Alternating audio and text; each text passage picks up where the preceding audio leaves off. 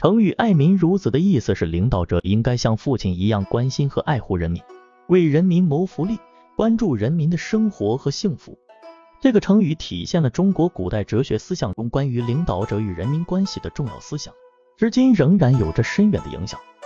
这个成语最早可以追溯到春秋时期，大约是公元前七百七十一年到公元前四百七十六年之间。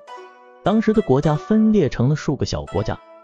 互相争斗和战争，社会动荡不安，人民生活苦难。在这个时期，有一位叫做孟子的伟大哲学家，他的著作《孟子》中提到了“爱民如子”这个概念。书中记载，有一次孟子到了齐国，见到了国君齐宣王。当时齐国处于动荡的时期，人民的生活非常艰难。孟子对齐宣王说：“为什么你不像一个父亲一样关心你的子民呢？”齐宣王问。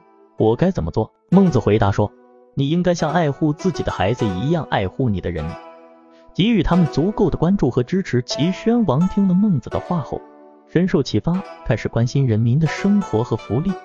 他通过减轻赋税和征兵，提高人民的生活水平，受到了人民的爱戴和尊敬。这个故事说明了“爱民如子”这个成语的含义，即领导者应该像爱护自己的孩子一样爱护人民。关心人民的生活和幸福，在现代社会中，爱民如子的思想对于领导者和普通人都有着重要的意义。对于领导者来说，他们应该在行使职责的时候，将人民的利益放在首位，为人民着想，为人民服务。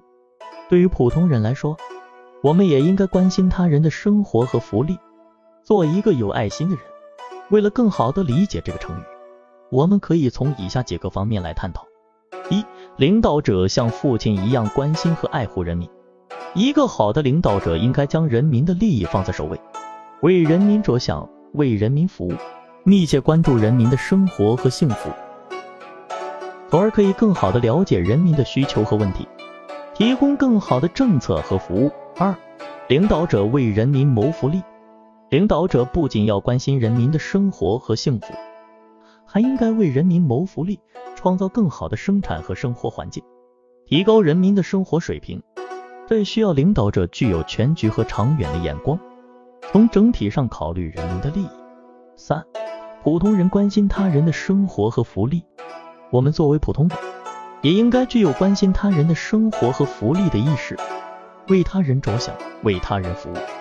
这需要我们具有同情心和爱心，关注他人的需求和问题，为他人提供帮助和支持。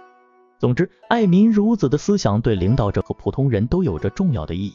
领导者应该把人民的利益放在首位，密切关注人民的生活和幸福，为人民谋福利。普通人也应该具有关心他人的生活和福利的意识，为他人着想，为他人服务。只有这样，我们才能共同创造一个更加美好的社会。